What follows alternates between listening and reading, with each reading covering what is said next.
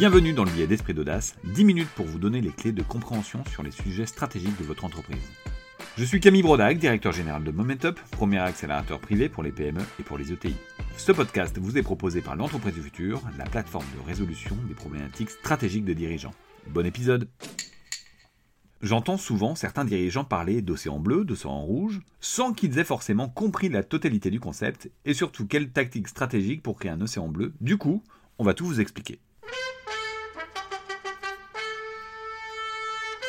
En 2005, deux chercheurs de l'INSEAD, King et Mauborgne, ont écrit un livre, Stratégie Océan Bleu, comment créer de nouveaux espaces stratégiques, remis à jour depuis, qui repose sur un concept stratégique dit de l'océan bleu. Ce livre fait partie de ces ouvrages de stratégie best-seller mondiaux qui reposent sur un concept et l'explique en long et en large. On vous invite vivement à le lire parce que c'est une bible. Le concept de l'océan bleu repose sur la création de nouveaux espaces stratégiques lorsque son marché est saturé. Dans un précédent billet d'esprit d'audace, nous avons parlé d'un autre livre qui s'appelle Your Strategy Needs a Strategy, How to Choose and Execute the Right Approach. En français, Votre stratégie a besoin d'une stratégie, comment choisir et exécuter la bonne approche? Dans ce livre, ils disent en somme qu'en fonction de notre capacité à prédire notre marché et à le former, on adoptera une stratégie différente avec des tactiques différentes. Lorsqu'on peut prédire son marché et qu'on ne peut pas le former, on a une stratégie dite classique, c'est-à-dire que la tactique repose sur le fait d'être plus gros que les autres afin de créer des économies d'échelle et d'accroître ses parts de marché. Lorsqu'on peut prédire son marché et que l'on peut le former, là on a une stratégie dite visionnaire et la tactique est d'être le premier. Donc écoutez le billet ou lisez le livre pour en savoir plus. Le concept de l'océan bleu, c'est finalement, et en simplifiant, un guide méthodologique pour passer d'une stratégie classique, être gros, à une stratégie visionnaire, être le premier. Mais on va pas forcément être le premier sur le même marché. Donc océan bleu, océan rouge, qu'est-ce que c'est? Un océan rouge est un marché généralement mature, saturé, avec des acteurs en place et une concurrence accrue. Un océan bleu, en revanche, est un nouvel espace concurrentiel que l'on peut créer en redistribuant la valeur perçue. Ainsi, dans cet océan bleu, il n'y a pas de concurrence et on crée et on capture la nouvelle demande. On parle d'innovation utile, c'est-à-dire que l'on crée de la valeur pour le client. Maintenant, interrogeons-nous sur comment créer son océan bleu. Parlons d'abord de la valeur perçue avec la value curve, la courbe de la valeur. L'idée est d'analyser la valeur perçue par le client. On va lister les choses qui font que le client perçoit de la valeur et achète un produit.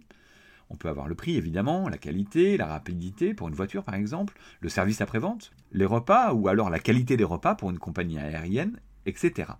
Chaque marché aura ses propres composants de la valeur. On va se positionner et positionner ses concurrents sur cette courbe de façon graduelle avec chaque item noté et positionné entre faible et fort. Une fois que ce travail est réalisé, on va travailler sur sa nouvelle courbe de valeur et on va s'interroger sur chacun des items existants.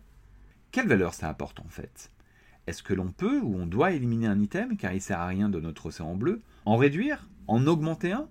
Ou alors, et c'est là que c'est intéressant, en créer, c'est-à-dire créer des nouveaux facteurs comme ayant une valeur pour le client. L'idée est donc que supprimer ou réduire permet de réduire des coûts, et créer et renforcer d'augmenter la valeur. Et il peut y avoir par conséquent une augmentation des coûts. Donc attention, on ne réduit pas les coûts partout, l'idée n'est pas forcément de faire une offre low cost, mais bien de réduire et supprimer d'un côté et de créer ou augmenter, ou pas, d'un autre, afin d'ouvrir un nouvel espace stratégique. Quelques exemples concrets. D'abord, le cirque du soleil s'est démarqué des autres cirques en éliminant les animaux, parce que dans ce qu'ils cherchaient, ça n'a pas de valeur pour le client. Ils ont réduit les blagues, car c'est sympa, mais c'est pas ce que viennent chercher leurs clients. Ils ont augmenté le prix et ont créé la notion de spectacle à thème d'un environnement raffiné, alors peu présent dans le cirque traditionnel. Un autre exemple, Netflix. Ils ont créé un océan bleu dans le monde de la télévision, sur lequel on avait des télés gratuites financées par la pub et des télés payantes financées par abonnement. Dans leur télé Océan Bleu, S'ils partent de la télé payante, par exemple, ils ont baissé les prix et la qualité, créé des recommandations personnalisées, augmenté la simplicité d'abonnement et le multi-support. Toutes les innovations majeures peuvent se regarder avec ce spectre, la consommation en usage est passée par là, la consommation éthique aussi.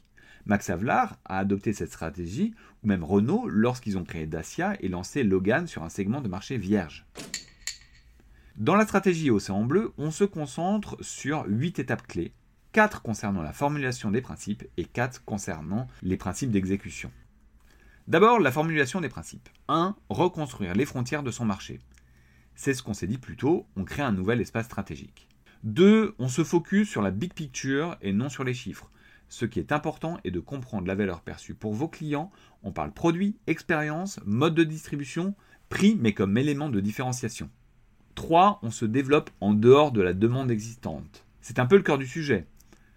On a plus de clients que de non-clients, donc allons les chercher. 4. On séquence sa stratégie. On parle ici d'un séquencement stratégique de la stratégie Océan Bleu au travers de quatre questions. Première question, utilité client. Est-ce que ce qu'on compte proposer a une utilité exceptionnelle, c'est-à-dire est différenciant et utile pour un acheteur? Oui, non. Sinon, on repense cette étape. Si oui, on passe à la question d'après. Deuxième question, prix. Est-ce que le prix est accessible pour une cible assez large? Oui, non. Sinon, on repense cette étape ou celle d'avant. Si oui, on passe à la question d'après. Troisième question, coût. Est-ce que l'on peut avoir des marges intéressantes vis-à-vis du prix stratégique?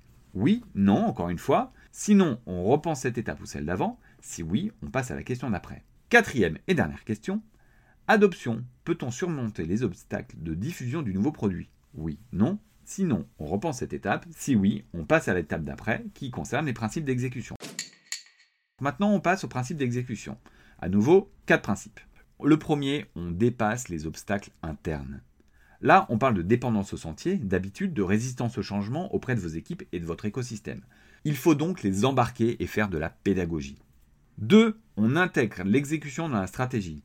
Là, on descend d'un cran pour passer de la stratégie à l'exécution au niveau de l'orga.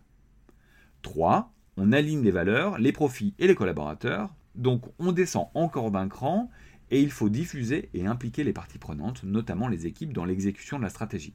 4. On se renouvelle. L'idée est qu'on sera copié tout ou tard, donc il faudra se renouveler en permanence. Terminons à présent cet exposé avec les différents pièges dans lesquels on pourrait tomber. Il y en a plein, mais on va se concentrer sur certains.